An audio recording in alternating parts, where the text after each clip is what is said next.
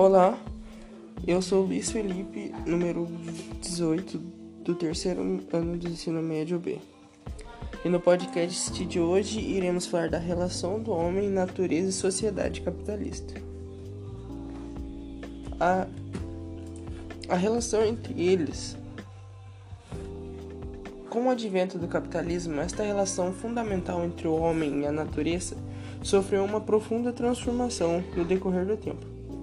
A lógica do lucro inerente a esse regime de propriedade privada dos meios de produção faz do homem e da natureza fontes do seu contínuo e crescente crescimento de produção.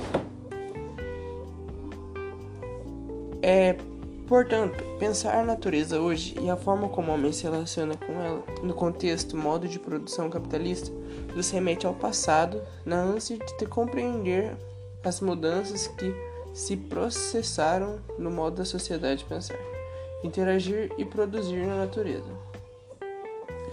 Ou seja, a, o homem vem desmatando muito para conseguir seu lucro pelo capitalismo e acaba devastando o meio ambiente, como é possível ver na charge que ele dem, um político demoliu muitas árvores e usa outro sentido falar que gosta do verdinho, que é o verdinho do dinheiro, que é produzido pelo desmatamento, por todo o mal que ele causa, mas acaba voltando o lucro para ele.